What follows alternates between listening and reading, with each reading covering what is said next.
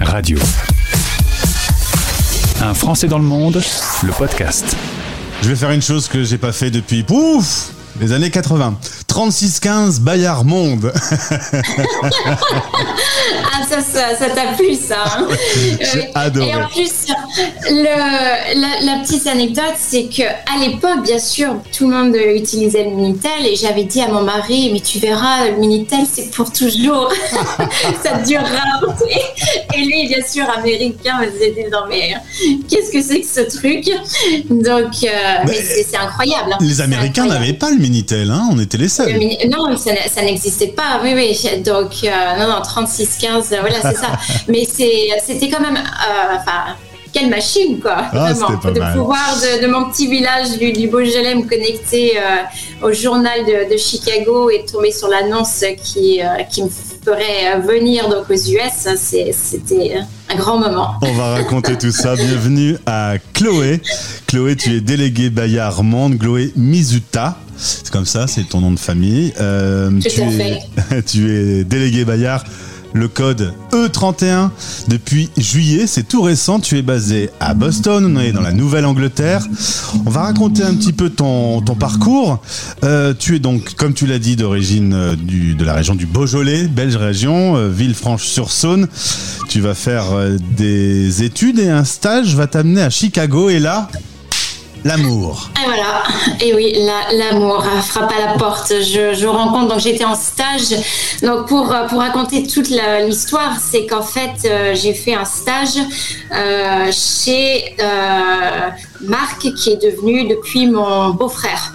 Donc j'étais en, voilà, en stage chez euh, donc, euh, ma belle-sœur euh, Yuko et, Marc. Je vivais chez eux. J'ai rencontré toute la famille et pour le, le 4 juillet euh, 1997, euh, par, coutume, c'est que la famille se rassemblait chez les, parents qui habitaient donc dans le Michigan.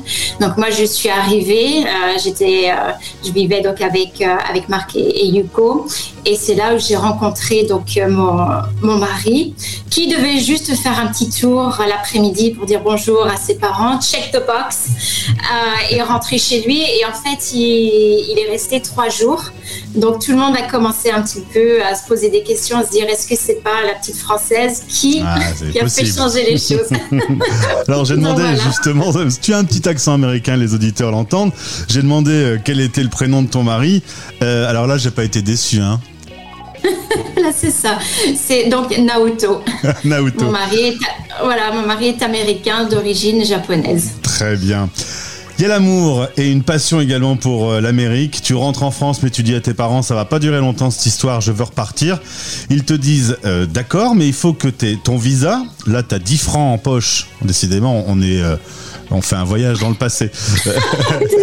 tu, tu vas à Paris et tu obtiens un visa étudiant avec tes 10 francs. Et puis, tu vas sur ce 3615 Chicago Tribune pour trouver Voilà. un job. Raconte-moi comment tu as trouvé ça. Oui, tout à fait. Bah, c'est vraiment au hasard et puis un petit peu au, au culot. Euh, de, de chez moi, j'avais donc euh, trouvé des annonces. Euh, donc j'avais envoyé euh, mon CV. Donc j'avais euh, mon mon mari qui, qui me coachait, bien sûr, parce que le CV américain n'a pas du tout le même format que euh, le CV euh, français. Euh, il m'avait dit rajoute deux trois trucs, c'est vas-y, euh, allez lance-toi. Et donc j'avais appelé après plusieurs entreprises que j'avais contactées et Saint-Gobain était revenu vers moi en me disant bah ok nous on passe, on fait une escale à Lyon, donc on se rencontre si tu veux à Satolas à l'aéroport. Donc euh, me voilà avec euh, mon petit sac euh, rencontrer donc mon futur manager américain et puis le, le responsable sur la zone Europe. Et donc voilà, ils m'ont dit bah, à la fin de l'entretien, c'est très bien. Tu, le poste est, est à toi et maintenant débrouille-toi pour, euh, pour, le, pour le visa. Tu, Donc, as, euh, tu as à peine 20 ans, euh, ça va aller très vite. En août 98, tu arrives aux USA, tu te fiancies en décembre et en août euh, 2099, tu es marié. C'est allé vite, hein ça a été très très vite. Euh, quand j'ai annoncé que, à mes parents que j'étais fiancée, euh, ils ne m'ont pas cru en fait. euh, c'est passé comme ça, sans, ça n'a pas du tout d'impact. Et c'était avant de rentrer aux US, je leur dis mais c'est vrai, je, je, suis fiancée et on se marie cet été. et chez vous en plus, du coup, c'était dans le Beaujolais. Voilà, c'est ça. Et en plus, chez, chez nous dans le Beaujolais. Donc c'est vrai que mes parents, maintenant je me dis, moi je, je, suis parent et je me dis que franchement, je... vas voir tes filles. Tes filles, elles vont te faire la même chose, tu vas voir. Euh... Ça, exactement. tu réunis euh, donc la famille euh, japonaise, américaine, tout ça en France dans le Beaujolais. Et là, tu me dis, c'est une super journée, vous en parlez encore. la fête d'un mariage aux USA, c'est pas du tout pareil. À 23h, par exemple, le DJ dit merci, bonne soirée, retour à la maison. Voilà, c'est ça. Ça commence. Donc, les, mariages aux États-Unis, c'est bien sûr, euh, comme beaucoup de choses, c'est du business. Euh, ça commence en fin d'après-midi et, c'est tellement cher euh, que finalement, ça se finit très tôt. vers 22h, 23h, généralement, les mariages sont, finis. Donc là, nous, on a fait la fête jusqu'à 6h du matin, bien sûr. Et pour les Américains, les, on avait la famille donc, japonaise, c'était quelque chose de, jamais, euh, jamais vu, jamais vécu. Donc, euh, c'est resté vraiment comme une, euh, un événement mémorable pour beaucoup. on a des souvenirs aussi d'amis américains, donc on était tous des petits jeunes. Hein. Ils, avaient trouvé la réserve de, bouteilles de vin, donc. D'accord, il n'y a, pas que les vendanges qui étaient tardives. c'est ça. Ils traversaient la salle avec des bouteilles sous les, chemises. Donc, euh, c'est resté mes parents aussi, mais c'est pareil, c'est des anecdotes, on, en parle souvent. Euh, c'est vraiment l'image un petit peu. Euh, on a des Américains à boire, à faire la fête. donc, tout le monde, a, vraiment, on en a tous profité et c'est d'excellents souvenirs. Trois filles vont arriver, tu vas un petit peu arrêter ton boulot chez Gobin ta passion pour la langue française, elle va être euh, forte. Très forte, hein, très très forte, oui. Puisqu'en fait, jusqu'à l'arrivée de, mes enfants, j'ai été complètement immersée dans le monde, euh, euh, dans un monde anglophone. j'avais, j'avais, je, n'avais pas d'amis françaises ou français à l'époque. je travaillais donc dans une société, bon, bien que ce soit une société française, c'était comme avec des collègues américains. Et donc à l'arrivée de ma première fille, j'ai vraiment eu ce déclic me dire bon, il faut que je parle le français à mon enfant, sinon euh, elle, baigne dans ce milieu euh, anglophone, on va, va jamais, euh, on va jamais y arriver. donc en fait, voilà, j'ai arrêté de travailler et, ma fille, en fait, je suis en, parlant, Gauthier, je me rends compte que je suis quand même assez intense dans mes, dans mes actions. Jusqu'à 4 ans, ma fille vivant à Chicago, ayant son papa américain, ne parlait pas un mot d'anglais. Euh, c'est-à-dire que c'était la télé, c'était euh, Petit ours brun. la lecture, c'était des petits livres que, que mes parents m'envoyait, euh, que je ramenais donc de France chaque été. Donc tout était en français et, et jusqu'à 4 ans, ma fille ne parlait pas un mot d'anglais. Donc c'est juste quand elle a commencé euh, son parcours scolaire donc euh, euh dans, à l'Alliance française de Chicago où euh, elle, elle a rencontré bien sûr d'autres enfants américains et elle a commencé à parler anglais. Et bon là, c'est sorti tout seul. Euh, elle était en fait euh, bilingue depuis, je pense, longtemps, mais euh, peut-être qu'elle avait peur de moi. Alors, on, l'a dit, tu étais à Chicago. Il y a eu une expérience à Hong Kong. et puis aujourd'hui, vous êtes à Boston. Mais partout où tu te trouves, de toute façon, le français reste important. Au point qu'un jour, bah, tu as l'occasion de travailler pour Bayard. Aujourd'hui, tu t'occupes de 15 États aux USA, toute la Nouvelle-Angleterre et tout le Midwest, ce qui fait quand même un petit territoire. Euh, oui.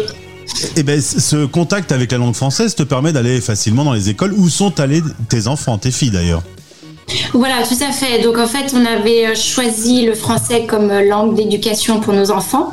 Euh, donc ce qui a été euh, comment, je dirais pas difficile, mais pour mon mari, euh, il était un petit peu euh, en retrait finalement, puisque tout se passait en français. mais ce qui a été à notre avantage, c'est que quand on est parti à Hong Kong, on est parti en cours d'année et on est passé donc du lycée français de Chicago au lycée français de Hong Kong.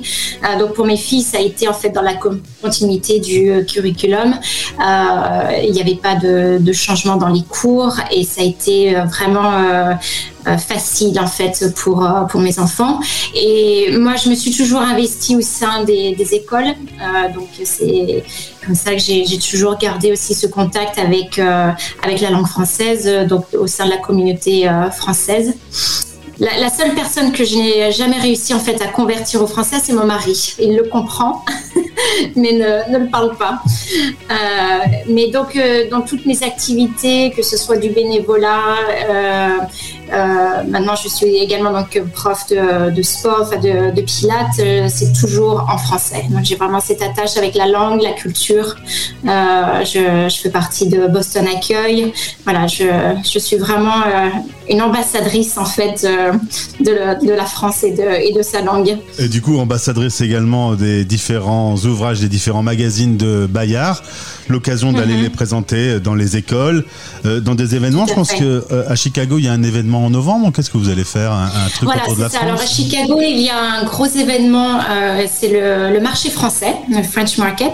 ça fait ça fait des années en fait qu'il a eu lieu dans l'école où ils accueillent donc des des vendeurs. Donc ça a lieu en novembre, ce qui est une très bonne période pour nous, pour Bayard, puisque c'est avant bien sûr les fêtes de fin d'année. Euh, où les gens commencent un petit peu à se mettre euh, dans le bain et commencent à penser euh, cadeau, cadeau de, Noël. Donc je pense que ça sera un, événement j'espère du moins, qui sera, un, bel événement, un bon événement. Voilà. Donc on fait partie déjà de, comment le, lycée de Chicago est déjà abonné en fait chez Bayard et là c'est vraiment une, une, prise de contact avec la communauté francophone sur, sur la région. En juillet, tu as eu l'occasion de rencontrer tes autres camarades délégués de Bayard Monde. Euh, un petit mot sur ton petit accent. J'ai trouvé au début de, notre rencontre, tu avais un petit accent américain. Tu dis le problème, c'est que pour un Américain, j'ai un accent français et pour les Français, j'ai un accent américain. Zut Ah oui, non, mais ça va être comme ça maintenant. J'ai un pied en fait dans les deux, euh, euh, dans les deux pays. Donc, euh, je suis américaine depuis le mois de mai. Il m'a fallu plus de 20 ans pour me décider, mais j'ai franchi le pas. Et, c'est vrai, en fait, ce qui s'est passé, c'est qu'il y a eu un déclic après le Covid. Je ne suis pas rentrée en France pendant deux ans. Et quand je suis rentrée, donc c'était l'année dernière, pour la première fois en deux ans, je, me suis sentie comme une touriste en fait dans mon pays. il y a vraiment eu ce déclic en moi où je même si je m'accroche à la langue euh, autant que je, peux, c'est, euh, je sens que maintenant je, suis plus en fait américaine euh, que, française. Mais je ne serai jamais 100% américaine et je me détache au fur et à mesure des, années, je me, des, années, je me détache un petit peu de la culture française. D'où l'importance, c'est pour ça que quand j'ai eu l'opportunité là de pouvoir travailler avec Payard, je me suis dit c'est une super occasion, une très belle opportunité pour moi de, de rester euh, en contact avec, euh, avec la langue et la culture toutes ces expériences et aucune prévue à Tokyo ou au Japon globalement Non, j'ai essayé pendant, pendant plusieurs années et mon mari en fait n'a jamais voulu aller habiter au, au Japon. Il m'a dit que le, rythme de vie euh, est, c'est trop intense. Euh, on est assez attachés pour avoir notre dîner tous ensemble le soir et il nous disait que ça ça serait pas possible au Japon. Donc euh, on, on y a été régulièrement, surtout quand on était à Hong Kong on a de la, de la famille. Et, euh, mais là, pour l'instant, non, c'est pas. Peut-être plus tard, on ne sait jamais. J'aimerais beaucoup. Merci Chloé Mizuta, euh, déléguée Bayard E31 sur la zone Nouvelle-Angleterre, Midwest de, des États-Unis. Au plaisir de te retrouver. Et puis euh, là, les développeurs sont en train de terminer le 3615 Stéréo Chic. Quand c'est ouvert, je t'annonce. tu me l'as dit, je suis une pro. oui, oui, je connais. Merci beaucoup Gauthier de, m'avoir reçu. C'était un plaisir de, de discuter avec toi. Merci. À midi en direct, en rediff à minuit Paris Time et en replay, vous écoutez les Français parlent français en partenariat avec Bayard Monde. Vous allez adorer être abonné à un de nos magazines Bayard, où que vous soyez.